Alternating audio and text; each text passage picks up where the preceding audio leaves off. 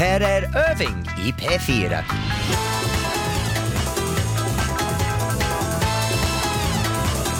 Hej mina damer och herrar, det här är Tony Irving och det är dags för Irving i P4 för en vecka till. Vi vikarierar för Marika här och uh, idag så har jag med mig Josefin Sundström. Ja. Hej. Hej. Vi ser ut som två riktiga nördar här med våra glasögon Ja. som hänger över två datorer framför oss. Hur mår du? Jag mår bra. Jag har haft en sån här härlig vecka, produktiv vecka när man har fått mycket gjort. Det är skönt så här tidigt i december. Ja, men vilken typ av saker har du gjort denna vecka? Men Jag har skrivit ganska mycket eh, så att, och då, blir jag nöjd när jag har gjort det. Sen gjorde jag ett morgonprogram i morse i P4 Radio Stockholm. Jag och Peder Gustafsson var uppe tidigt och hade julbord igår med kollegorna. Det är du? Oj, du har tid att festa vet du. Det är okej. Lite Ja. baksmällen idag där Ah, Josefin. man blir inte så bakfull på te. Uh, ja, det är sant. Och eh, jag har haft en, en relativ uh, hektisk vecka. Ja, vad har du gjort då? Uh, ja, men du vet, det är den här perioden för mig när det är julshowen. Så jag hade premiär för julshowen igår. Och sen har jag varit ut på havet på en kristning. Och Ja. sen är det bara jobb, jobb, jobb, jobb, jobb, med jobb. Och utöver det så har jag skapat jobb åt mig själv. Jag vet. Kan det vara så att vi tänker på samma sak här? Antagligen, för du har fått höra om det hela morgonen. Tony Irving, mina damer och herrar, han ska gå och stadga sig. Ja, ja, jag ska gifta mig. Alla vet det. Det sa vi förra veckan. Men det är det här med planeringen, vet du. Man ska skicka ut kort och bära alla ett reserverat datum. Hur ska man göra det? Och det stressar ur mig som satan faktiskt. Samtidigt njuter du. Ja, men det här är, det här, det är som en, en riktig upplevelse, vet du. Allt det här av vad ska vi ha för kläder, hur ska vi göra maten, vad, när, var, vem, hur, vem kommer, vem ska vi inte bjuda för jag inte tycker om dem längre. Alla sådana grejer tycker jag är fantastiskt. Ja, huva. Man vill nästan krypa in i din hjärna. Men du, man undrar lite hur det här började. Ja men grejen är, jag har en tes för, för idag så kommer vi prata lite om bröllop och hur allting går till. Men utifrån det här bridezilla uh, tecken, för Josefin anklagat mig denna veckan att jag har blivit bridezilla. Ja, jag tycker anklaga är ett anklagande ord i det här sammanhanget. Vi kan konstatera att du är det, Tony. Jag är inte bridezilla, jag är groomzilla. Ah, vi ska märka ord. Ja, men det Ja. är klart, det är ett bra ord. Groomzilla. Groomzilla, jag är den manliga versionen. Och jag påstår att allt det här stress och skit, den börjar när man förlovar sig. Hur förlovade du dig? Nej, men det var nog ganska traditionellt. Min man, jag hann ju tjata och gnata lite. Det var ju många som blev förlovade omkring Ja. mig och så fick jag aldrig någon ring. Men sen gick han ner på knä, förstår du, i Frankrike. Det var så fint så. Han klassiskt ner Ja, på knäna. det gjorde han. Jag ringde Alex från min hotellrum i Gran Canaria när jag var på semester på min födelsedag. Det här är så desperat vet du. På födelsedagssemester själv. Du kände dig ensam. Jag låg i hotellrummet klockan halv elva på kvällen och ringde Alex och vi pratade och rakt under samtal jag sa till honom Vill du gifta dig med mig? Nej, men Och han sa ja, och vet du vad jag gjorde? Jag åkte hem dagen efter. Jag, jag, eh, klippte kort semestern med fyra dagar och åkte hem till honom. jag tyckte det var jättegulligt. Ja, jag tyckte det var jättedesperat. Nåväl, men nu är planeringarna i full gång. Ja. Du, vi undrar ju lite hur våra lyssnare har, det är många som har gift sig där ute. Ja, Och vi undrar lite hur de förlovningarna gick till. Hur har eh, du förlovat dig, blivit friad till eller friat? Det vill vi veta idag. Och då hör du av dig till oss på Irving snabela sverigesradio.se. Alltså Irving som det låter snabela sverigesradio.se. och en speciell grej från mig. För jag vill veta från grabbarna, vad är det konstigaste du har gjort för att få tjejen att förlova sig med dig? Du, vi ställde en fråga innan musiken. Ja, ja här kommer det. Eh, vi undrade vad den konst, eller du undrade vad den konstigaste Ja. Eh, förlovningen helt enkelt. Ja, det är så här att min tes är att det här med bridezilla, det är, för, det är mest kvinnan inför bröllop, men killarna har sin tid när de förlovar sig. Och jag tror att killarna, vi går all ut när det är förlovningsdatum och tjejerna går all ut när det är bröllop. Men i mitt och Alexis fall så gick jag all ut båda gånger och han tyckte att, och tycker att jag är helt pucko. Jäveln har krypit in i min kropp. Okej. Du, vi har fått eh, två mejl här nu. Eh, ett från Elisabeth. Hon skriver så här. Hej! Min man och jag låg och svettades på stranden i Spanien. och han rullade över mig, sandig och svettig och frågade Okej, okay, vill du heta Berghagen? Oh, Berghagen? Okej. Okay. Elisabeth undrar om hon är släkt med med Di Berghagen, uh. så att säga. De Berghagen. Och sen är det en kille som skriver, jag tror att det är en, ja, det är en kille. Hej, jag friade till min tjej i min Oldsmobile mitt i en cruising. Vad är en Oldsmobile? Mobile? Oldsmobile, det är en American bil. Aha. En, eh, antagligen så är det en av de här raggartyper bilar. Okej, okay, mitt i en cruising och hon sa ja. Ja, det där är en raggarbil och han raggade henne mitt på cruising, antagligen runt den stan. Undrar vad han hade för låt som spelade. Ja, det är man lite ja. nyfiken på. Grejen är så här, nu måste vi ta tag i det här med, med, med vår gäst. Men förlåt Josefin, du pekar på mig. Vad måste ju dra adressen för alla andra som vill höra av sig. Irving at äh, sverigesradio.se. Irving sverigesradio.se. Ja, Take bra. it away. Hör av dig, för jag vill veta vad annat det märkligaste du har hänt. Men just nu så har vi en gäst på telefonen som kommer från Bröllopsguiden. För jag behöver hjälp. Det är hjälp, hjälp mig förstå varför vi gör som vi gör, hur ska det vara? Anna först, är du där? Hallå där! Hej. Hur är läget? Uh, stressigt. Ja, jag förstår det. Du, jag kommer ju från Allt om bröllop, vet du. Allt om bröllop, oj förlåt. Det, står, det, det var helt, problem. Förlåt. Ja, jag har ingen fråga. Hur ser din bröllop ut idag? Ja, den absolut största trenden idag när det gäller bröllop det är att man gör det så personligt som man bara kan. Idag är det inte längre eh, en vit brudklänning för brudarna. Och Eh, det som vi kanske tidigare har tänkt som det klassiska bröllopet. Idag vågar man på sig på så otroligt många olika varianter. Och eh, det kan vara allt ifrån rockabilly-tema till färgtema till eh, ett 20-talsbröllop där alla får klä sig i 20-talskläder. Man spelar jazzmusik och dricker champagne ur kupade glas. Så man ska hitta sin egen tema och bara köra på? Jajamän, det är det som är grejen. Ja. Så vad blir ditt tema? Jag, jag har bestämt, men jag vet inte om Alex håller med mig. Jag vill ha English tea party and garden party, afternoon tea. Perfekt! Eller hur? Det låter jättebra. Ja, jag tycker det låter jättefjolligt. Det ja, blir perfekt. det låter perfekt. Ja, men du vet, om jag ska säga kändisvärlden nu, vi ser alla de här stora kändisbröllop från USA. Ja. Vad är trenden som kommer därifrån? Vad är det, det hippaste just nu? Ja, eh, där ser vi lite mixade trender. Men eh, de, just när det gäller kändisarna så har vi ju två spår. Eh, de ena, en del kändisar väljer att gifta sig lite Eh, för sig själva, med bara närmsta vännerna. Och sen en del drar ju på riktigt stora extravaganta bröllop. Men även här ser vi den här personliga trenden. Det gäller att man idag visar lite grann vem man är genom sitt bröllop. Och det går igenom allting från klädstil till då de här temana vi talade om. Ehm, och det vi ser mest när vi ser på kändisarna, det är väl egentligen klädstilen. Mm. Eh, och nu kan man ju se eh, hur det också påverkar oss andra. Eh, vi andra som eh, gifter oss tittar ju mycket på kändisarna. Ehm, och när vi har kungliga stora bröllop och de har klätt sig, vi tittar på eh, Kate Middleton till exempel som hade en brudklänning med en lång ärm.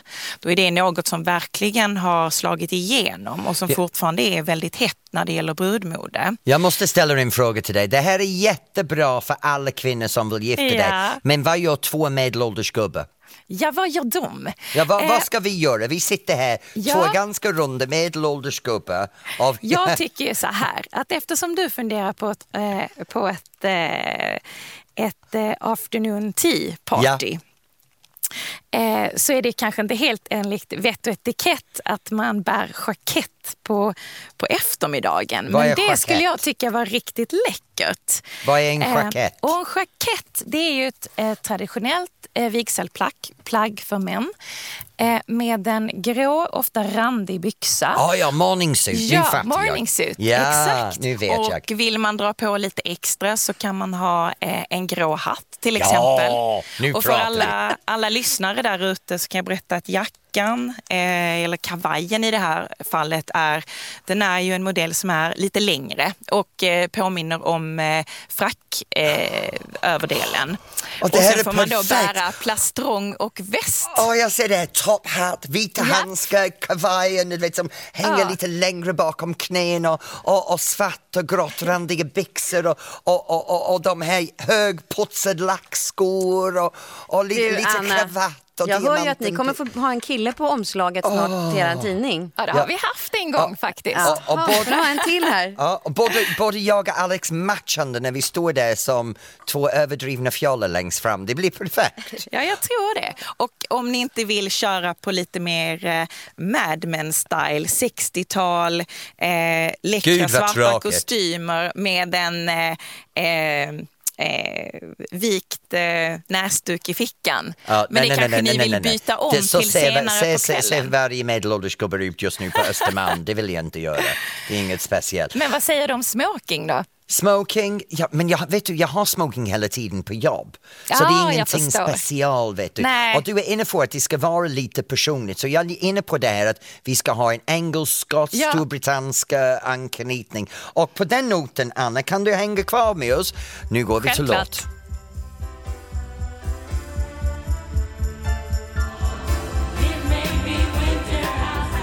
Uh, Yeah, the, the winter outside. Det där är en jätteromantisk låt från The Love Unlimited. Ja. Eller hur? Winter outside. Oh. Alltså, vi pratade ju med Anna Fürst som ju jobbar med bröllop på heltid. Och man kan ju säga, Tony, att när vi pratar om bröllop så där, det tindrar i dina ögon och du blir ju väldigt, väldigt exalterad. Och det är kul att se. Men jag är också lite orolig. Jaha. Jag känner nämligen Bridezilla-vibbar. Och jag fick inte säga Bridezilla utan jag ska alltså säga Groomzilla. Ja, och det håller du med om? Det ja, ja. Det. men det är lite grann det här att, att jag har giftit mig två gånger tidigare till, till kvinnor och sagt att nästa gång jag gifter mig är det på riktigt. Det låter hemskt att säga det på den sätt. Mm. Men det här är på riktigt och på livet. Mm. Så, det, så, så det här är en, en stor grej för mig. Jag vet att det är en stor grej för Alex.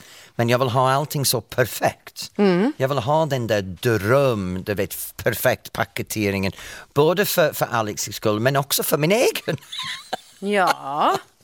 Men du, det är, så, det är så tur här nu för att jag vill liksom inte, jag, man kan inte riktigt eh, Nej, att man vet. får den sanna bilden av dig. Så att därför har vi då bjudit in den andra huvudpersonen ja. i Tony Irvings bröllop. Tänk att det inte bara är en som ska gifta sig. Nej, det är ju två. De är ju två faktiskt. Ja, men... vad, vad roligt att ha dig här Alex. Tackar. Ja. Hej Alex, glad hej, att du kom idag. Jag ska betrakta honom som en vanlig gäst, det här är jättepinsamt. ja, nej men det, det, ska, det ska nog gå bra. Du, när du hör Tony prata om om det kommande bröllopet. Känner du igen dig i det han berättar för, för oss nu? Ja, det gör jag absolut. Han började ju prata kanske dagen efter att vi träffades. Ja, och vad är Så det? Har ju på, det har ju pågått nu sen kan det vara, är det två år nu du har pratat om bröllop? Det är två, två år, och, äh, ska jag gå in på månader och dagar också? Det är lite över två år. Mm. det är otroligt. Men det roliga är att vi har nästan börjat lite baklänges. Du började prata om bröllopsresan innan vi hittade kyrka och sen så när bröllopsresan var klar, den har vi avverkat då, är det 15 olika resmål. Så gick vi in på vad ska vi äta efter bröllopet och det var innan vi ens hade hittat en kyrka eller datum. För det så det blev lite baklänges. Det är roligt att du säger vi Alex, för det gör inte Tony hela tiden. Han säger mycket jag. Ja, det gör han. Ja, det gör han faktiskt. Det gör jag inte alls. Jag får hänga med på en efterkälke. Men man kan ju nästan ställa frågan då, vad var det du föll för hos Tony eftersom de redan pratar bröllop, ni redan pratar bröllop på en gång? Var det just den här planen på bröllop som du faktiskt föll för? Den kom lite som en överraskning. Jag tänkte, ja det kommer väl kanske en förlovning då i framtiden. Hux flux var den avklarad inom tre månader. Eh, så att, eh, ja, jag tänkte det här är en man som är organiserad. Så tänkte jag, ja det är väl lika bra att jag sätter mig här och låter det falla i ansiktet på mig. Aha. Ja. Och nu jag bara tog emot allting. Så, det har blivit jättebra. Det låter som han bara går med på resan, eller hur? Som en passagerare. Jag är som en handväska. Känns det så? Nej, det är jag inte. Jag, jag har följt med på hela resan. Det, det blir ja. jättebra. Ja. Det är, jag har ju också gift mig och det är ju så att man planerar, måste ju planera en hel del om det ska bli av. Och man måste ju vara ute i god tid så det är svårt att kombinera. Men, men grejen är för mig också, nu, nu kommer jag för alla ursäkter kunna få säga, jag har familjer som ska resa från England och vänner från USA och Österrike, så det är en 30 personer som ska komma från utlandet. Och då vill jag ha allting perfekt. Eller? Och för att hjälpa mig förstå det här lite bättre Ja. så, så har vi, har vi en, en eh, psykolog här som heter Anna Bennick. Hej. Anna. Hej! Hej. Hej. Ehm, vad är det här med Bridezilla egentligen? Ja, alltså det där begreppet har ju uppstått eh, av, det har ni kanske redan pratat om lite grann, men själva begreppet kommer ju ifrån en, en möjligen överdriven hets över bröllop, alltså en, en generell bröllopshysteri. Och det beror ju på ganska många saker förstås, den här hysterin. Framförallt lite grann att, att, så, att det ser ut så idag. Jag, jag tyckte det var så intressant att lyssna på den andra Anna som ni pratade med nyss ifrån, eh, som, som kan saker om bröllop som är chefsredaktör. Hon pratade om de här mer personliga bröllopen och att man går ifrån normer lite grann. Och ändå är det inte riktigt att gå ifrån normer, tänker jag. Därför att idag är det jätteviktigt att vi är personliga. Vi har Instagramkonton och vi jobbar med egna varumärken och vi ska göra de här avtrycken. Och det, det, det tar sig också uttryck i, i bröllop och i alla såna här typer av traditioner. Så att vi, det är en väldigt stor press i samhället och sen förstås är det ju vissa som tycker sånt här är viktigare än andra. Så hur reagerar du när du hör Tony här planera redan nu och gå all in och det måste vara perfekt och sådär? Ja, alltså, min första reaktion är ju att man blir ju väldigt, väldigt glad av att se, av att se dig Tony. Vi, jag satt ju med Alex här ute i kontrollrummet en liten stund innan och tittade på dig. Du har ett entusiastiskt kroppsspråk och du visar upp med armarna med höga hattar och otroligt mycket passion i, i detta. Och ju mer du pratar om höga hattar och olika kläder, desto mer Ja, men får jag säga, eh, svettig såg du ut Alex. Ja, man blir ju lite nervös. Men, men, men, eh, nej, nej, men det, det kommer bli superbra. Men ja, han planerar ju, det, det är full planering hela dagarna. Ja, Men An- Anna är det, Anna, Anna Fürst? Anna först, är du där? Jajamän. Ja, när du sitter och hör det här nu, du som gör som du, du måste ha träffat tusentals bridezilla. Eh, kanske inte tusentals, men det är klart att jag tror att de flesta som satsar på ett stort bröllop, som, som andra Anna sa här, de, det kommer med viss eh, med vissa krav och det gör nog att alla har en liten inneboende bridezilla inom sig. Det är ju, plötsligt så ska man ju eh, anordna en, ganska, oftast en ganska stor fest och man känner ju att det är otroligt viktigt. Det kommer ju folk, precis som du säger, från när och fjärran eh, för att tillbringa dagen eller dagarna tillsammans med Ja. brudparet och man vill ju att detta ska bli så himla bra. Anna, Det låter snabb fråga, är jag det första groomzilla du har träffat? Nej, absolut Här kommer låten! Nu är det dags för nyheter.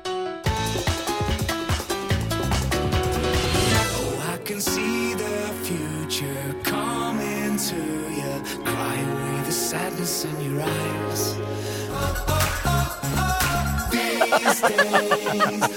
Förlåt att vi skrattar.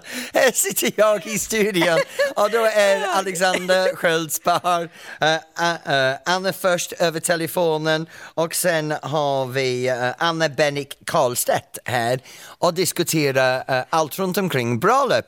Men den låten, det var Take That och uh, varför heter den igen? Heter det These Days, en ny låt från dem och Josefin sitter där, oh jag älskar Take That och det enda jag kan tänka på är, förut var det min pojkband, vad är de idag? Gubbgänget.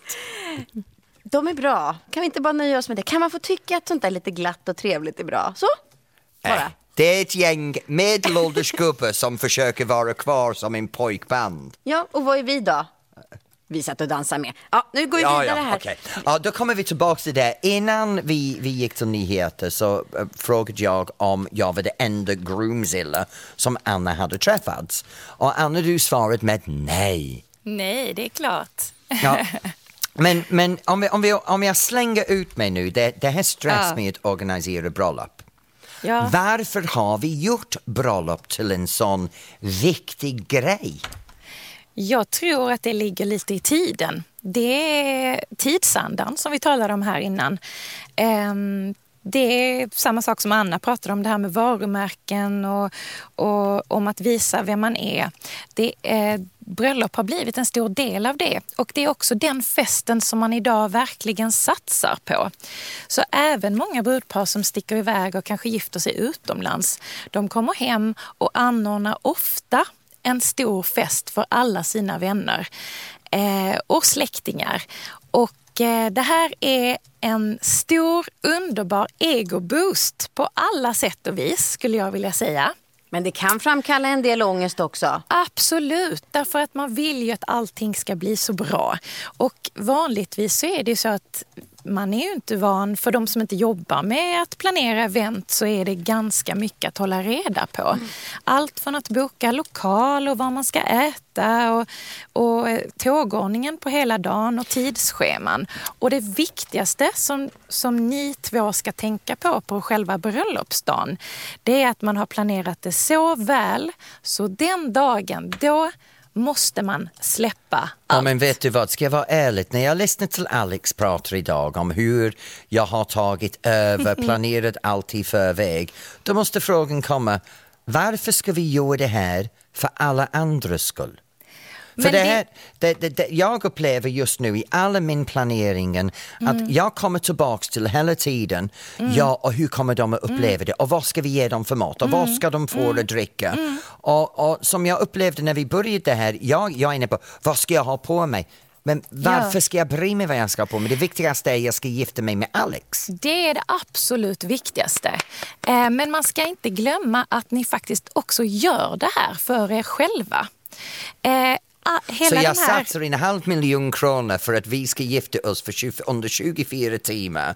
För det, det här är jag börjar också kolla nu. Ah, det, eh, för, för kanske någon kan hjälpa mig. Jag har jättesvårt med den här balansen. Jag vill ha allt stort Ja. och vackert och Ja. personligt men sen vill jag inte betala en Nej. halv miljon kronor. Jag vill göra det Där- på en snål budget. Där gäller det att man sätter en budget ganska tidigt i sitt planerande så man vet vad det är man har att röra sig med. För det finns så mycket olika sätt att genomföra ett bröllop och det finns för alla slags budgetar. Och det är där det också handlar om att man måste tala med sin respektive om vad är det ni, vad är det ni vill göra? Ehm, och det som jag ville ta upp också lite grann det är den här aspekten med, med gästerna. Det som är så fantastiskt med ett bröllop är att ehm, man är ju ofta, eh, man har sina olika vänkretsar och man har släktingar och man har vänner från sin barndom. Och kanske vänner från utlandet. Och, eh, och alla kommer oftast ha varit en del av era liv under olika delar i ett liv. Men Anna, jag måste avbryta, för, för Anna Bennig, jag har en fråga för dig.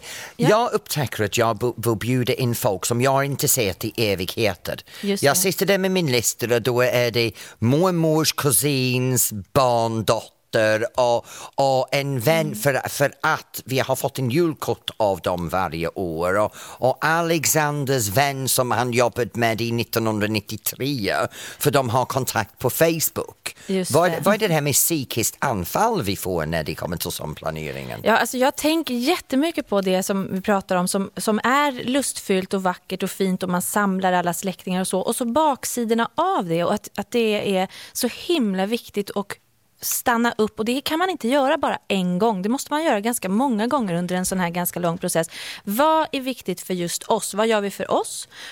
Och, och för, våran, liksom för våran skull. Och vad gör vi, precis som du Tony är inne på, för andras skull? Vi måste bjuda fastens brors, brorsans mm, svärsons dotter fast hon alltid ställer till det extremt mycket på alla kalas. Därför att annars blir kanske fastens farfars lilla syster jättebesviken och ledsen. Okej, vi kanske är tvungna att sätta gräns någonstans och göra eh, vissa personer ledsna och besvikna för att kunna ha en så bra fest som möjligt. För att det inte ska kosta så mycket som möjligt. Alltså ha med alla de där aspekterna. Och eh, precis, jag, jag tror att du har sagt det viktigaste som vi kan säga i sändning idag. Vad gör jag för, för min skull och för våran skull? Och på vilket sätt leder de här sakerna till att vi får ett bättre liv sen? Alltså det är som du säger, 24 timmar. Se till att ha så kul som möjligt. Det kanske inte spelar någon roll om det är äggskalsvita dukar eller gräddvita dukar. Ingen kommer bry sig.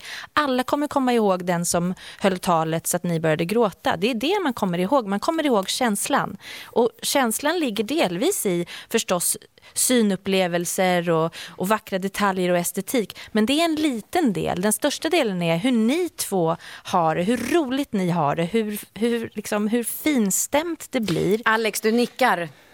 Mm. Ja, jag nickar i det där. Liksom, man har ju varit på en- del bröllop genom livet och en del har ju varit väldigt överdådiga och det har ju varit just det här amerikanskt snygga bröllopet där allting går ton i ton och man har bländvita tänder och alla är så här überlyckliga. Sen finns det ju bröllop som man har varit på där man, jag vet min syster har varit på ett bröllop där de serverade varmkorv. Och det, och det är lite speciellt sådär. Men då samlade de alla människor de verkligen kunde hitta runt hela jorden bara för de ville ha med sig alla vännerna och hela familjen. Och deras budget var ju väldigt låg. Så då blev det ju varmkorv, men de fick ju en jättebra fest trots att det var varmkorv Absolut. till middag. Absolut. Man, man, man Men har inte ni allihopa också vänner som man kommer hem till där det ofta är så här, ja, men en gryta på fredagskvällen och man dricker lite rödvin ur en kartong i Ikea-glasen och det är så jäkla skön stämning. Man Mm. vet att man måste inte ha med sig en blomma alltid, man måste inte, man behöver inte bry sig om vad barnen har för kläder på sig och sådana saker. Det är det som är det viktigaste. Sen är det förstås andra saker i en sån här stor fest som också spelar roll och så länge man har roligt när man planerar så är det okej. Men det är så kravfyllt. Jag behöver lite ju- Nej, jag behöver lite tanketid just nu. Jag måste få min huvud runt allting som händer i programmet. Så med den vill jag gärna tacka Anna först från, från uh, uh, Allt om bröllop och vi går vidare till låten. Chiquitita, tell me what's wrong. You're enchained by own sorrow. Sing a new song, Chiquitita. Åh, där hade vi Lale med hennes version av Chiquitita. Mm, och vi pratar bröllop med anledning av att Tony och Alex ska gifta sig eh, någon gång om ett halvår ungefär. Ja, vi har valt datum, jag har bokat kyrkan och gjort allting utan Alexis medvetenhet.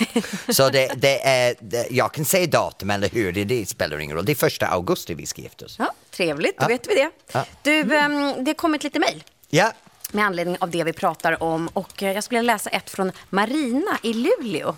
Hej! 2006 skickade jag ett sms till min sambo från en toalett i en stuga i Levi där jag ställde frågan Vill du förlova dig med mig? Innan jag kom ut från toan hade han hunnit berätta det till sällskapet som var med oss. Så där satt åtta människor och stirrade på när toalettdörren då skulle öppnas. Vi är idag fortfarande lika lyckligt förlovade. Men giftermål till min sambo har det ännu inte blivit av. Till min besvikelse då från Marina. Så du ser, man måste planera lite Josefin, också. vi har pratat mycket om att jag är en groomzilla. Ja. Men jag vill veta om du var en bridezilla. Så vi kopplar in nu Josefinas man Claes. Hej Claes, är du där? Ja, jag är här. Hallå, hallå. Hej! Josefin visste inte vi skulle koppla Nej. in dig. Nu, sanningen. Var Josefin en bridezilla? Ehm, ja, hon hade ju klara tendenser. Hon har sagt hela tiden hon var en ängel, hon gjorde inte sådana grejer. Berätta Nej, men- mer Claes. Ja, nej, men alltså i början, eh, redan något, eller när vi hade bestämt oss för när bröllopet skulle ske, eller redan väldigt tidigt, kanske ett år innan bröllopet, då, då visade hon klara tendenser och började planera alldeles för mycket och ligga på att vi skulle köpa presenter och fixa och dona. Då fick jag nästan panik och trodde att eh, nej, det här kommer gå fullständigt eh, åt fanders. Eh, så jag var ju faktiskt, nä- jag var ju faktiskt nära att gå in i väggen på grund av det där. Var du det? Men Ja, älskling. ja visst. Ja. Hur klarade du dig? Ja, nej, men sen tog vi ett snack faktiskt. Vi var i Thailand och det kanske var, ja, det var över ett halvår kvar och då låg hon på och pratade bara om det här bröllopet och då var jag tvungen att säga att nu får det, nu får det fan vara bra. Nu får du lugna dig, nu är vi på semester, nu får du ta det lite lugnt och inte prata om det här. Det Och här har jag då, glömt. Ja, men då lyssnade du faktiskt och då em, blev det mycket bättre sen. Ja. Claes, har du någon råd för Alex? För han är i din sits. Jag behöver råd. Eh, råd, va, apropå vad då? Att jag är en bridezilla. Hur ska Ja, ja, han handskas med mig? Nej, men han måste ju ta ett snack med dig. Alltså, eh, sätta ner foten och säga nu får du ta och lugna dig. Eh, Tack det snälla, kommer det gå där ska jag bra. göra. Ja, det kommer gå bra. Det kommer eh, funka, men vi måste ta det till lugnt och göra liksom en ordentlig lista kan man göra, planera bra, men det får inte liksom hetsas hela tiden, för då, då får man ju panik om man inte är likadan. Så att säga. Ja, men hallå, Alex sätter foten ner kommer aldrig att hända. Efter det här kanske. ja, kanske. Vad Ja, roligt ja, men- att du kunde vara med, Ja. Claes. Ja, Claes, tack så mycket. lite Jag kul. hoppas ni har en fantastisk kväll när hon kommer hem ikväll. Ja, vi ska äta tacos tror jag. Oj då. Ja, jag tror det blir härligt. lite fingerpekande när hon kommer hem. Ha det bra Claes! Ha det Hej! bra. Ja, och nu vet jag att jag är den. inte det enda elaka person när det gäller bröllop runt det här bordet. Gud vad det där var spännande. Ja. Vilken klok man du har skaffat. Tyckte han sa ganska bra saker där. Det är han som har skaffat mig. Okej, det är han som har skaffat dig. Se vad klokt. Det var ytterligare en klok sak att göra. An- an- Ja. Anna, är det, det, här, det här roll nu att en person satsar hundra för att organisera bröllop och den andra blir någon slags medpassagerare, omedveten av allting som händer men ändå är påverkad. Ja. Är det det normal på den sätt? Ja, ja alltså det, det är ju väldigt vanligt att det är någon som har en mer drivande roll i olika saker. Så är det ju. Och det kan ju vara en bra sak. Alltså, tänk två stycken du där hemma. Det skulle ju inte gå. Vem ska då vara den som säger men du, stanna upp, lugna ner dig. Är det här, är det här egentligen viktigt? Och, och liksom skaka om dig lite grann när du har tunnelseende och panik liksom, över, över olika saker. Så så är det ju. Eh, däremot så kan det här vara, om jag ska lyfta det här lite liksom, till er i framtiden och eh, till andra par som har, där vi inte bara pratar bröllop, eh, där den ena tar väldigt mycket eh, initiativ och gör väldigt mycket saker och den andra blir mer passiv. Att det, ska man, det man ska vara försiktig med där är när de rollerna befästs och förstärks, för de förstärker också varandra. En tar tag i saker och gör saker hela tiden, lär sig det, gör det snabbare och snabbare. Den den andra får lite sämre självförtroende ibland i de där sakerna och vet att det görs i alla fall och tar en allt mer passiv roll. Och när paren kommer till mig sen och säger ja men jag gör ju allt hemma, varför gör inte du? Nej men när jag gör det så, så är det ju ändå inte gott nog, säger då den andra till eh, ofta de som är lite mer perfektionistiska. Och det här, ni kryper ihop och ser helt, hallå, vart tog ni Ja, vägen? hej, det är lite så här, för, för du beskriver både Alex och jag beroende på situationen. för, för när det gäller bröllop så har du rätt, det, det, det, jag, jag känner mig träffad. Ja. Men när, när det är hemma, Ja. det är Alex som sköter allt. Och det spelar ingen roll vad jag gör hemma. Om jag plockar upp en gaffel och lägger ner det på någonstans så är det på fel lådor eller på fel plats eller i fel gaffelgrejen. Så när det gäller vardagsgrejer hemma, Ja. jag är passageraren. Allt händer Aha, utan är att det jag- tvärtom Ja, det är tvärtom. Alltså? Ja. Men, men så länge de här olikheterna inte är något problem, om ni inte har långa uppslitande gräl och bara är irriterade och inte vill ha sex längre om ett halvår, då är det en annan sak. Alltså då, det spelar inte så stor roll om det inte är något problem, för vi är olika och vi kommer liksom tycka att eh, den andra är lite konstig på olika sätt. Men om det blir problem, då är det, då är det här saker som man behöver titta på och ta tag i, Ja. tycker jag. Så då får ni höra över helt enkelt. Ja, det kommer vi att göra. Nu, det här med, jag, ska jag berätta för Alex vad jag har pl- planerat Ja, för gör bröllop? det. Ja. Alex, är det okej om Vågar jag lyssna? Ja, men är det okej att alla andra får veta? Ja, ja, ja absolut. Kan Så denna veckan har jag lyckats att boka kyrkan. Oj, bra. jag har, bra, jag har fått kyrkan här i Stockholm, så vi har fått Gustav Adolfs kyrka. Mm. Sen har vi preliminärt bokat vad vi kommer att ha, The Garden Party. Mhm. Och då har vi lyckats få det här Kungliga borgen vid Gärdet. Mhm. Och sen har jag planerat menyn, jag har hittat menyn på, på internet. Det är, det är Drottning Elizabeths Garden Party förra året. Vill Kan det bli fjolligare? Samma menyn. Svårt att tänka mig det. Men det här låter Och- jättetrevligt. Och en, och en, en liten stringkvartett som spelar när alla står där och, och vandrar runt. Och vi kan ha de här top hats och vita handskar. Och sen alla kvinnor ska komma klädda som det är Ascot.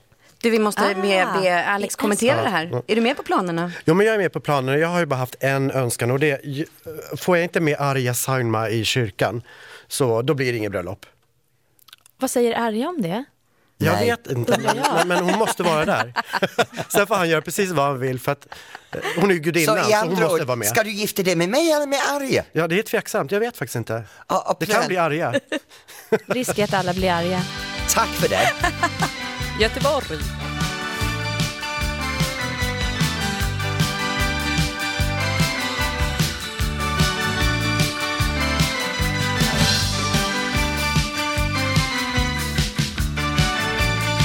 The Kings, Come Dancing, fantastisk låt. Josefin är uppe och travar här i studion. Och, ja, då har vi pratat om bröllop med Anna Benke Karlstedt och Alexander min partner. Tack för att ni tog er in idag för att snacka där. Alex, förlåt att jag överraskade dig. Vi hörs på telefonen Det gör vi. senare. Okej. Det kommer lyckönskningar till er två också ska jag säga. Bland annat från Sonja i Tranås har mejlat in och önskat er lycka Ja, och till. jag är så glad att Claes kom in och satt och slätt, men här kommer nyheten.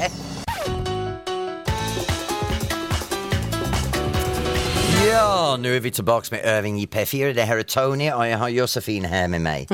Hej. Josefin, vi har pratat väldigt mycket denna veckan om det här med bröllop och, och hur det är oavsett om man är blandat kön eller samkönad, uh, om man går igenom det, hur det kan vara kommersiellt med allting. Men jag måste förklara en sak, varför det är som det är för, så viktigt för mig. För under, när jag först kom ur garderoben, att drömma om att kunna få gifta mig med min partner var en ren fantasi. Det fanns inte juridiskt rätt, det fanns inte social möjligheterna. Och när jag växte upp, ingen skulle ha accepterat att, att två män bodde ihop öppet. I mean, vi pratar om 80-talet i, i norra England och sen att kunna få uppnå i mitt liv den möjligheten att dela liv med en partner har blivit så viktig för mig. Så ett sätt att fira det och att hedra den har, har varit så, så, så viktigt nu att vi har möjligheterna. Men en av kruxet är hur gör man ceremonin?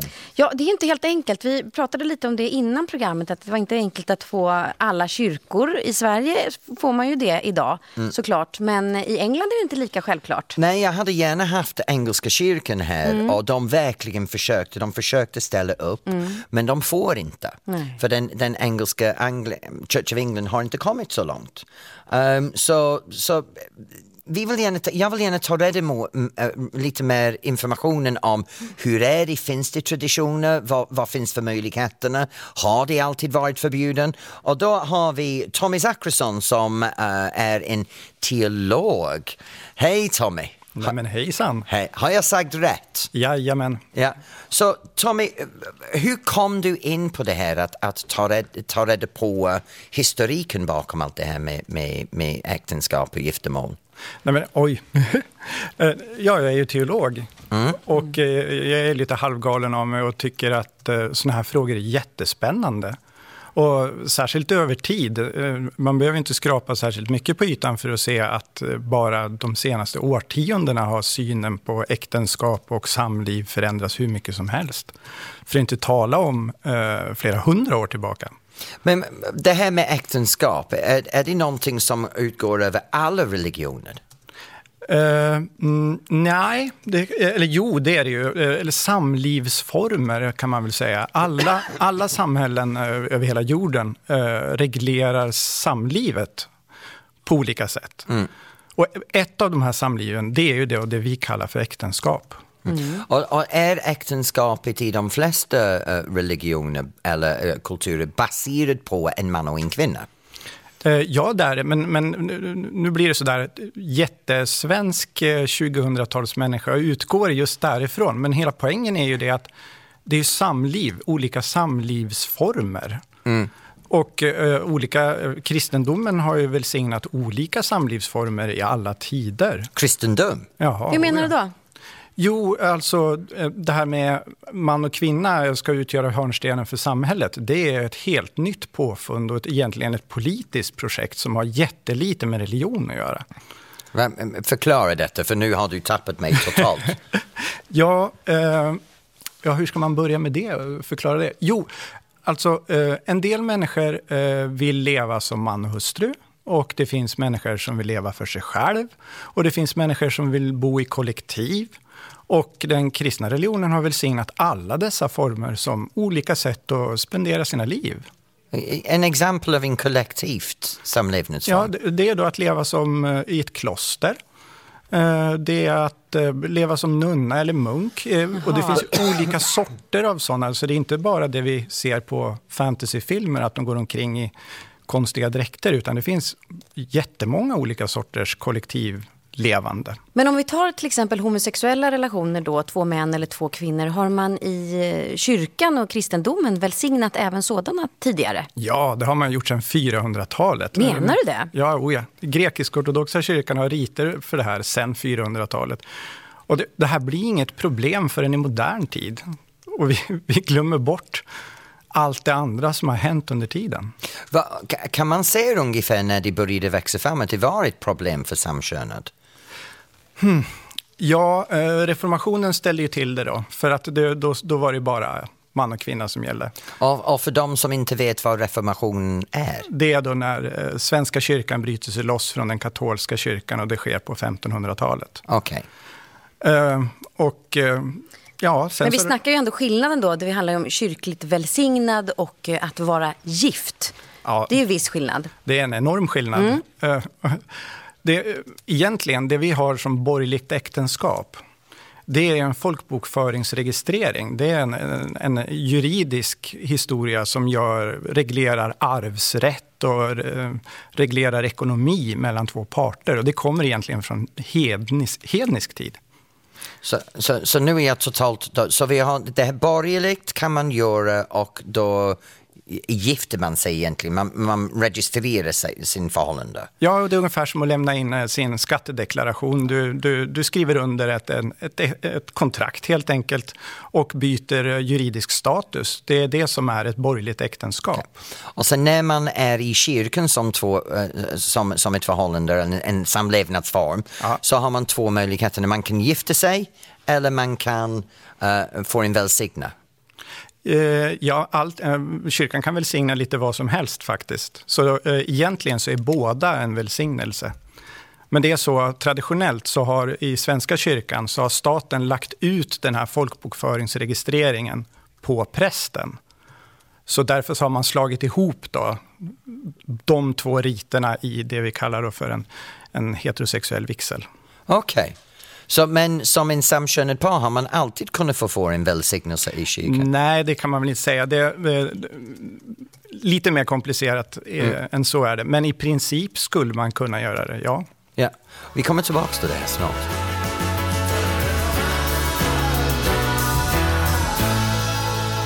En ny låt från Adrian Modigård, Om inte du vill ha mig. Det är bra att Alex faktiskt tackat han vill ha mig, Ja. så jag slipper ha de känslor. Åh. Ja, eller hur? Det är så himla härligt att få prata om ert bröllop. Och vi skrattade ju väldigt mycket förra Mm. timmen. Eh, för att det är väldigt roligt att planera bröllop och så. Men nu så har vi gått in och snackar om eh, själva ritualen att gifta sig. Ja. Eh, och det gör vi tillsammans med... Men, vi är eh, tillsammans med Tommy Zachrisson som är teolog och antagen som uh, prästkandidat i Stockholms stift. Har jag sagt det? Jajamensan, så är det. Och när vi pratade innan så, så pratade vi väldigt mycket om det här historiken och hur det kom till. Men, men varför har man lagt så mycket tid på att, att reglera bröllop och, och äktenskap statligt? Ja, det, det, det handlar egentligen om eh, arv. Eh, det handlar om, om släkt, det handlar om egendom. Och eh, när den kristna kyrkan kommer till Sverige, då, då finns det ju redan äktenskap. Men det är ju då ett av, ekonomiskt avtal mellan två släkter. Och eh, då- man, den ena släkten överlämnar en ekonomisk resurs, det vill säga kvinnan, till en annan släkt. Eh, Och eh, kyrkan får strida i nästan 700 år mot den här synen. För eh, nu förstår jag ingen. Varför, varför kämpade kyrkan mot det? Vad var det de inte tyckte om? kyrkan ställde ju till det jättemycket genom att kräva att parterna skulle säga ja till varandra av fri vilja. Frivilliga, vad är det? Att man vill, att båda går med på det helt Aha, okej. Valfritt. Ah, ja. Ja, alltså att de, de, de, paret skulle välja varandra och det, det svenska samhället var absolut inte redo för sådana här radikala idéer som man stretade emot och det blev faktiskt inte ändrat i svensk lag förrän 1734. Så, så egentligen fram till 1734, det var att bortgifta din dotter som man, man ser att man klagar över i media överallt, så var det normalt i Sverige. Jajamän, och långt efter det också för att det, det stannade ju inte med att man fick igenom lagstiftningen. Så att faktiskt in på 1800-talet så höll man på på det här sättet. Så det är bara egentligen lite över 200 år sedan Sverige blev av med sin, sin, sin eh, traditionen av att bortgifta folk. Jajamän. Det har chockat mig lite grann faktiskt. Det har jag aldrig tänkt. Men du, du sa det här att kyrkan kämpat för att, att, att få det här frivilliga uh, uh, igenom. Varför var det så viktigt för kyrkan att ta kontroll över det här? Ja, oj, nu blir det djupteologi här.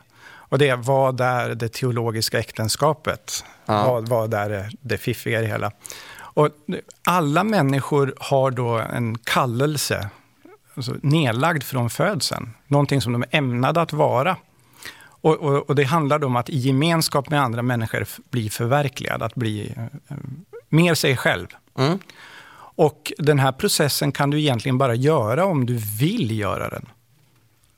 Och alltså så måste det vara ett fritt val att gå in i en, en, Okej. ett samliv. Och, och därför så har då kyrkan krävt detta. Och- Okej, förlåt jag blev lite paff här. Jag har totalt tappat mig bort nu. För min, jag, du sa att det skulle vara ganska djupt. Ja. Det är väldigt djupt för mig så jag håller på att hinna ikapp dig nu. Ja, men det är då bra. Om ni ska ni gifta er nu då, då, Ja. då, då vill jag verkligen Ja, uppmana dig att tänka Ja. på detta. Har du någon tips till mig Alex när det, när det gäller uh, bröllopet? Ja, skit i allt vad som heter kläder och utformning och sånt, utan det första ni måste bestämma er för, kommer ni att säga ja till varandra? Kommer ni att stå helt nakna inför varandra och överlämna er till varandra reservationslöst? Kan ni inte svara ja på den frågan, skit i hela saken. Wow. Boom, les.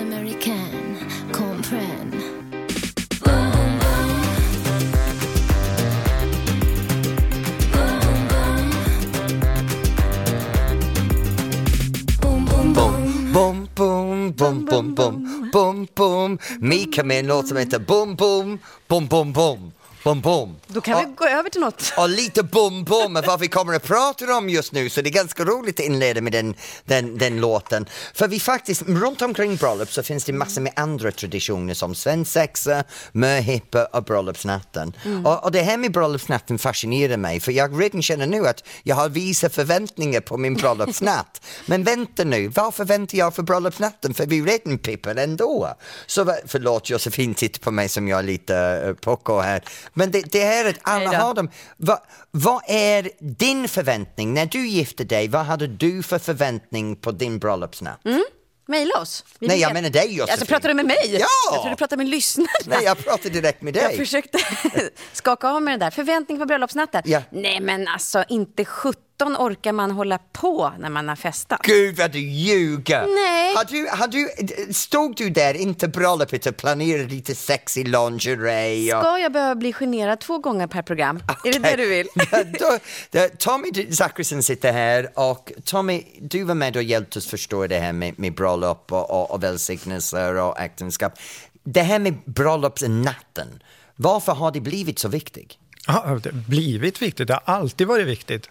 Ända från hednisk tid så har det varit hur viktigt som helst. Därför att, som jag sa, det tog tid för kyrkan att vinna det här med det fria valet och att de skulle få, få varandra fritt. Ja. Och före det så var det alltså penetreringen, mannens penetrering av kvinnan som gjorde att det blev ett äktenskap.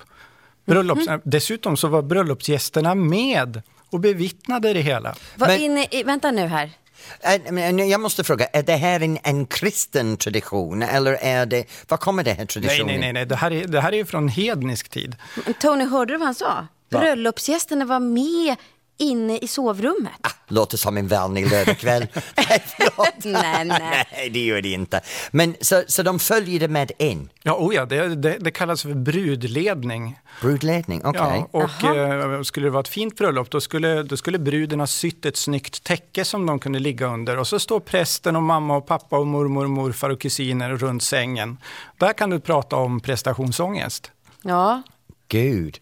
Och det, var, det här var svensk lag. Det, det blev inget äktenskap om, om inte man brudledde och bevittnade. Då. men Fram- om man då hade lite potensproblem, då, Då blev det jobbigt. Då räknades inte bröllopet riktigt. Nej, du tänka dig också, man, man festade först i tre, fyra dagar och så sen blev den här brudledningen då. Och så står alla där och tittar och väntar att eh, nu ska det fullbordas. Men så hur har den gått från att vara den traditionen till att vara den som, som man har kvar nu som det här med att det ska vara en sån fantastisk nattpassion? Ja men hallå, men, eh, egentligen är det så att man ska inte gifta sig, eh, eh, man ska ju vara jungfru och svenne då, alltså en, man som är oskuld kallas för svenne. De ska ju jungfru och svenne fram tills äktenskapet ingås. Så det här är ju då första gången, är det tänkt då, som man har sex överhuvudtaget. Inför publik. Inför publik dessutom. Vad är det för kinky traditioner vi Ja, har? mm, pre- precis. Men, men vi pratade om det här med Svenne och, och med, med, med jungfru. Ja. Och, och sen har vi de här festerna för att avfyra båda två också som vi kallas för svensexa och möhippa. Hedendom, det också. Men det verkar som alla de här kristen traditionerna och, och saker runt kristen bröllop är bara hedonistiskt allihop. Eh, ja, det kan man väl säga.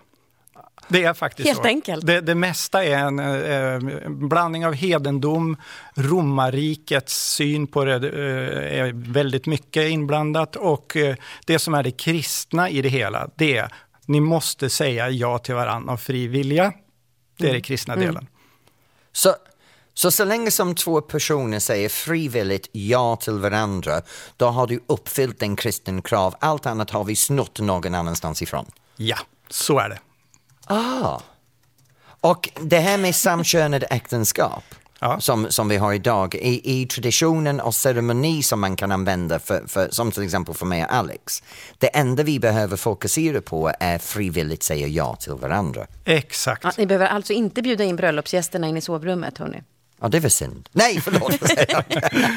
Nej, okej, ja, men det ska jag prata med Alex om. Och det här med allting som vi har gjort nu, med allting runt omkring, allt det här med uh, att hon ska ha en vit klänning. Är det där en, en, en kristen tradition eller är det en svensk tradition?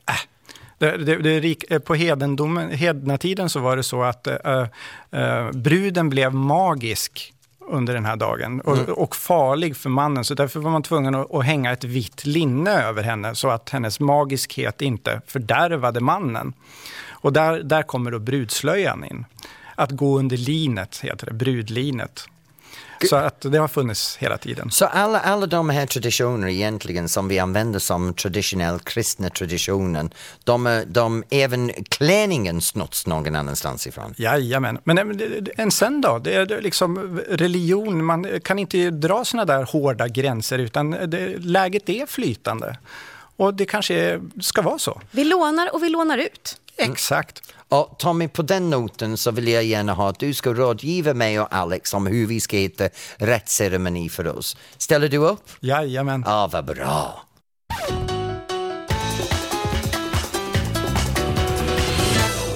Ja, och jag måste säga på väg till jobbet i morse så pratade jag med en vän till mig i England.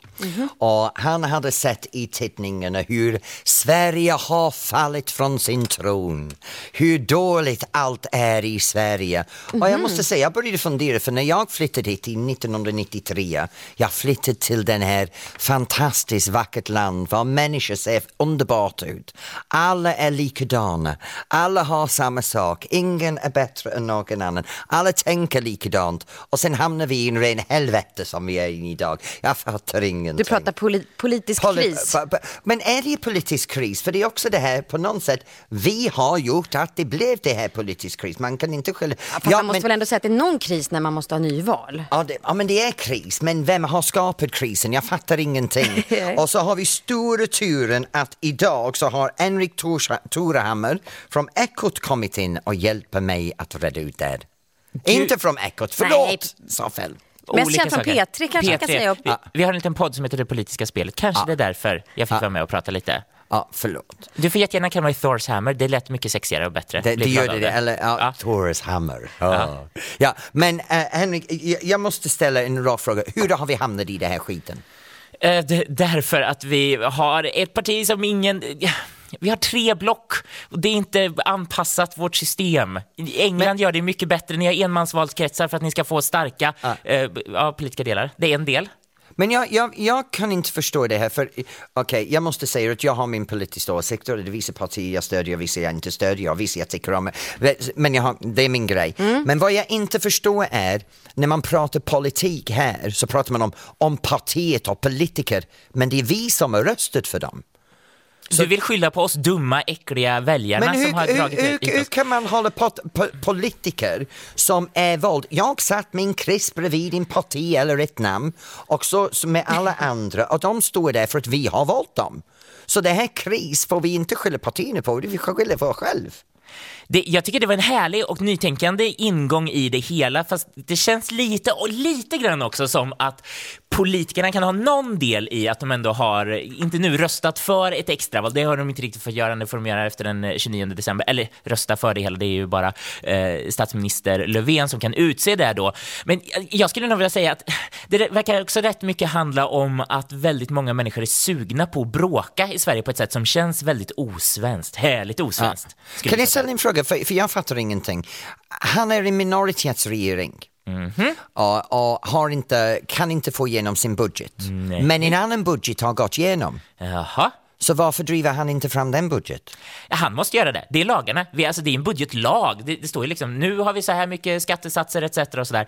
Eh, och, så att det får han göra. Och nu, det han försöker göra är ju liksom få till en annan situation. Han försöker använda det här magiska vapnet, nyvalsvapnet. Jag såg att britterna var helt besatta utav att eh, man liksom har tagit bort den möjligheten i Storbritannien nu att utlysa val för man har fixed terms istället. Och man säger så här, titta på Sverige, Sverige bevisar man måste ha nyvalsvapnet. För när du har ett nyvalsvapen så fokuserar det alla sinnen. Så plötsligt blir alla på sina tår och vill lösa grejer. Jag vet inte om det stämmer. Så de ser upp till oss i alla fall? Eh, Ja, lite konstigt. Ja, men, men, men jag, jag ser det lite grann så här, jag fortfarande fattar inget.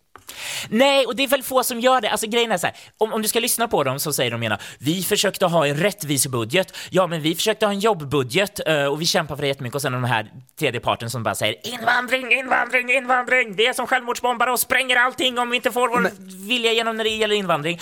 Problemet är ju bara att när du ställer de här två budgetarna bredvid varandra och så går du lite därifrån, då ser du inte längre skillnaderna. Finanspolitiska rådets ordförande Det är inte så stor skillnad Men, mellan de gre- två men, gre- men grejen är så här för mig, jag förstår inte. Vi har två budget, vi har två block plus en parti som, som finns Så där. tredje block, ja. Ja. Och, och sen har man allt det här, men ändå ingen har makt, man, makt för att få igenom sin egen vilja.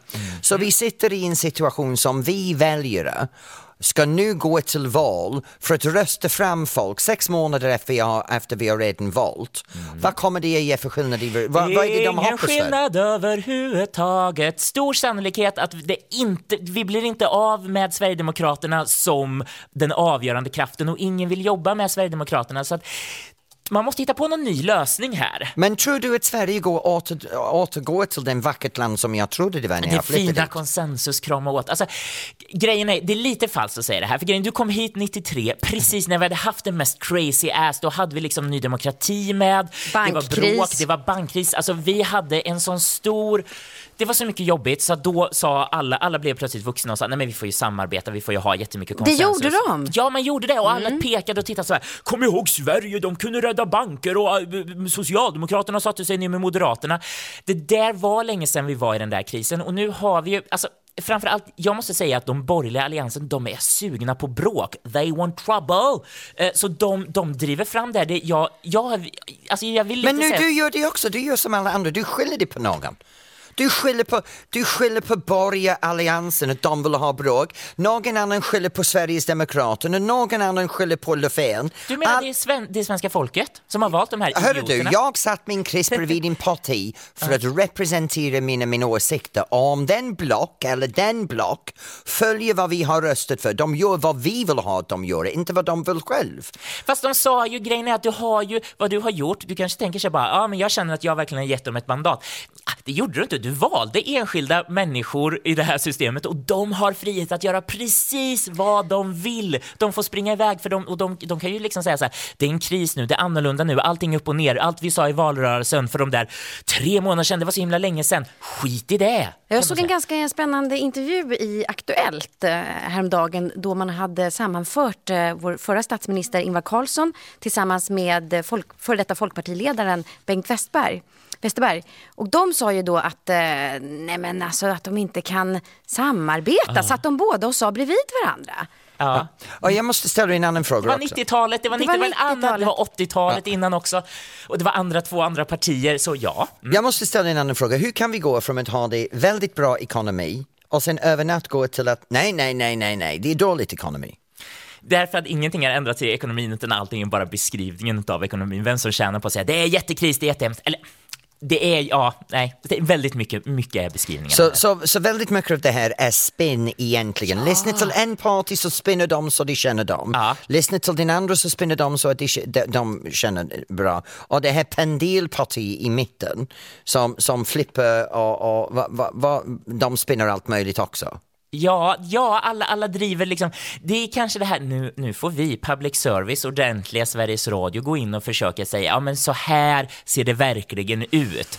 Eh, fast det, det är, också inte lite, så enkelt. Det är jättesvårt att säga det och det är jätte, alltså, det- även bara den här lilla saken, för de säger ju, eh, Alliansen och rödgröna, nej men det handlar om två olika budgetar som är jätteolika och det är två olika alternativ och nu måste vi ta de här två alternativen till oss väljare och så får ni bestämma och man bara, men det är inte så stor skillnad. Ja, Henrik, eh, du har ju jobbat med en val valrörelse nyligen. Mhm. Ser du fram emot en ny? Jag tycker aldrig vi behöver sova, vi som håller på med sånt här. Vi, vi bara kör igång igen. Jag, jag, alltså jag vet, jag är så dubbel inför det här. För att i den bästa utav världar så kanske vi tar omtag och så säger vi verkligen, nu formuleras två klara alternativ och så får detta visa Men- folk bestämma. När vi går det in på det bli. här nyval nu, vad vi har tydligt är, är vi har vänster, äh, SOS och, och Miljöpartiet på en sida. Mhm. Sen har vi borgerlig allians på andra sidan. Mhm. Båda två har presenterat nu de äh, budget de kommer att gå till val med. Mhm. Så vi vet nu tydligt vad båda block går till val med. Ja. Mhm. Sen har vi en mittenparti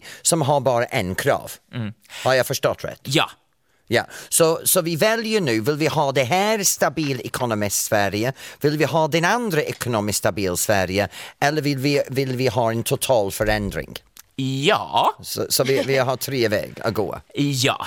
Ja, det låter som helvete för mig. Det, det, det är alltså grejen är, det, det finns ju skillnader, det är klart det gör det de här två budgetalternativen och liksom mer pengar, mediciner till barnen på den ena sidan eller åh nu ska vi försöka få mer arbetstillfällen och eh, lättare att anställa unga på andra sidan. Det är klart det finns skillnader men det är svårt kanske Alltså det skulle vara göttigare att ha, ha enklare att någon sa att jag vill göra det här radikala, jag vill visa hit ska Sverige vandra eh, och den andra sidan hit ska Sverige vandra och man, man presenterar två olika delar så. Grejen är att Varför kan man inte bara säga här är vi, nu gör vi allting bättre? därför att på ett sätt så folk kommer inte rösta på det här kanske. Ja, ja, men, Behöver vi ens ha en valrörelse? Ja, men någonting var vi tvungna att göra. Sen så är det kanske så att vi kanske hamnar i precis samma situation och det är den där tredje eller fjärde varelsen, hur man räknar lite, det är den vi inte behöver. Då måste vi verkligen börja tänka över hur gör vi om de här sakerna och tingen. Jag tror inte jättemycket kommer förändras faktiskt fram tills mars. ja, med den Henrik Turehammar, tack så mycket för att du kom in samma. och, och hjälpte mig förstå ännu mindre.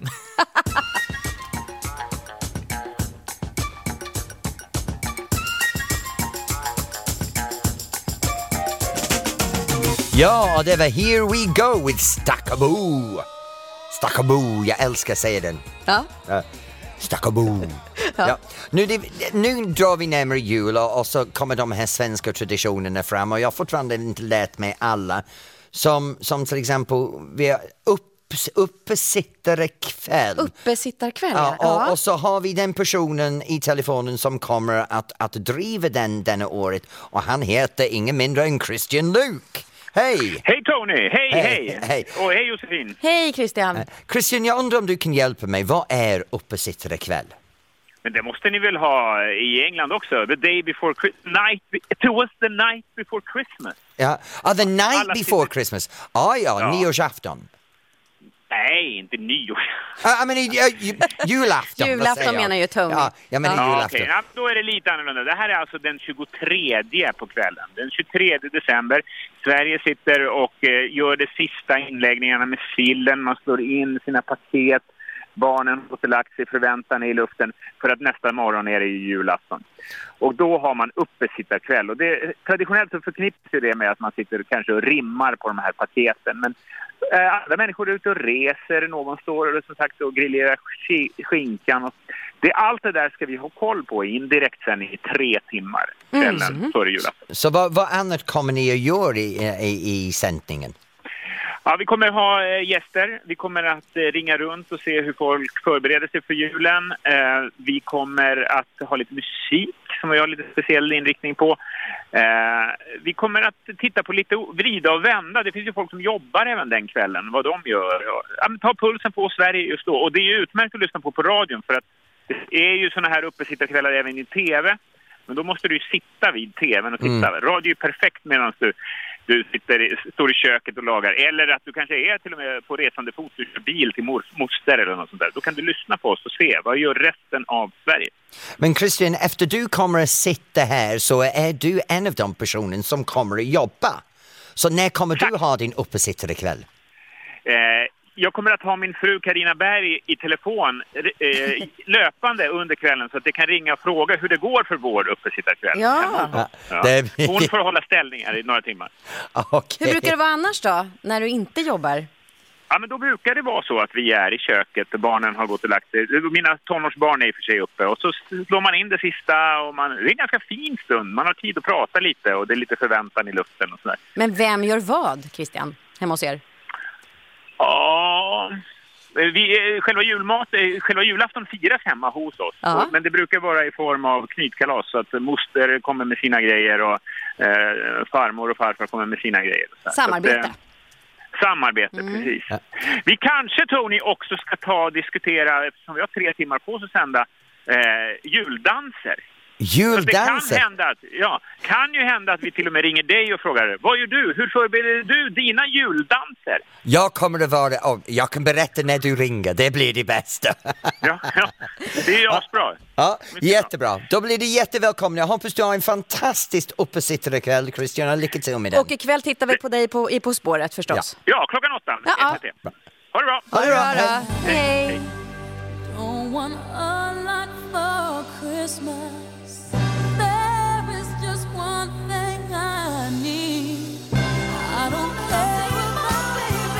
Ligger vi, ligger vi upp? Ah, okej, förlåt. All I want for Christmas is you from Mariah Carey. Vi sitter här och småsnackar och tror att ni ska lyssna till låten igen, förlåt. Ja, ja. Vi har haft en underbar program idag. Vi har pratat om allting från svensexa till möp. eh, Du har bjudit väldigt mycket på dig själv, Tony, måste jag säga. Inte minst på alla bilder som eh, Ronny Ritterland har tagit av oss. Ja, ja, de vill jag inte se för jag har varit hookad, crooked och pokad i varenda jävla, äh, varenda möjlighet. De finns att se på, ja, på hemsidan sverigesradio.se. och sen är det, vi har haft underbara gäster idag. Mm. Jag känner som jag har gått i terapi. Jag har varit kall- tillkallad för Groomzilla. Men det är jätteskönt att vara Groomzilla när jag har den originell Bridezilla som sitter bredvid mig. Och då har vi haft det bekräftat av hennes man. Ja, ja. Ja. Ja, ja. och sen i, jag måste säga vi har haft en fantastisk redaktion idag. Ljudtekniker uh, Jakob Lahler och public webredaktör Ronny Ritterland och vår vanliga redaktör Maja Åström och sen producenten Tommy Jönsson och underbar musiken från Kerstin Bärens. Vi har haft en riktigt bra program tack vare dem. Mm, och nu blir det helg då, Tony. Och nu blir det helg. Mm, vad händer då? Um, vet du, jag ska jobba hela helgen. Jag ska ha danslektionen hela dagen imorgon och på söndag och sen är det julshow ikväll och på lördag. Så jag jobbar hela tiden just nu. Det är min tyngsta period under året. Och nej, vad gör du? Ja, men jag, ska, jag ska kolla på På spåret ikväll förstås. Det gör Ja. jag ju alltid. Och ikväll är det Nordengren och Epstein som Aha. tävlar. Så det vill jag ju naturligtvis se. Ja, det blir roligt Sen för blir det dig. jobb för mig också. Jag passar ju på att skriva när det är helg. Ja, och sen kommer du hem till en liten myskväll på fredag med din man. Ja, jag ska snacka med honom idag. Ja, ja. Bridezilla comes home. Ja, och sen har vi lite lyssnarsamtal. Kan vi runda av med dem? Mm, det är ju många som har hört av sig och eh, det är ju flera som framförallt önskar dig och eh, Alex eh, lycka till också. Och sen så var det en väldigt gullig, vi pratade om hur man friar. Och då var det en väldigt gullig som kom in som handlade om att det var en kille som hade beställt ett specialdesignat mobilskal till sin fru med texten Älskling, vill du gifta dig med mig? Och sen bytte han skalet och väntade på att hon skulle hitta den. Och svaret blev ja från Johan. Det låter väldigt trevligt och med det här med att önska mig Alex lycka så kan jag säga Alex behöver alla lycka. Det gör du också. Han behöver klara av mig, stackars mannen. Nej, du, du, du är mycket härligare än vad du, vad du vet alla gånger. Ja, ja, ja. Du vill bara, ja, ja, vara trevligt med mig inför nästa sändningen som kommer om två veckor. Ja, se fram emot det. Ja, vi är tillbaks den 19 tror jag det är, eller hur? Ja. Och då kommer vi att snacka lite an- inte anti-jul, men just nu så har vi Mina Benaisa från Kulturnyheter. Hej på er! Va- Varje gång vi kommer till dig så börjar du skratta. Det var för att jag lyssnar på er och jag tänker på också, även på min stackars sambo. Han behöver också all lycka till. Jag kände igen mig där i det du sa. och du är också Bridezilla. Vad har ni i Kulturnyheter denna Du, vecka för oss? idag ska det bland annat handla om, eh, apropå nyvalet här, det kommer påverka bland annat underhållningsprogrammen både i Sveriges Radio och i eh, Sveriges Television. Så lite om det. Ja. Ja. Tack så mycket Mina och det blir Kulturnyheter snart men från mig Tony Irving och från Josefin Sundström så säger vi nu trevlig helg. Och På spåret, rör ni inte säger jag bara. Gud vad är det med dig och På Älskar spåret? programmet. Lite kärringvarning där tror jag. Ja, möjligen.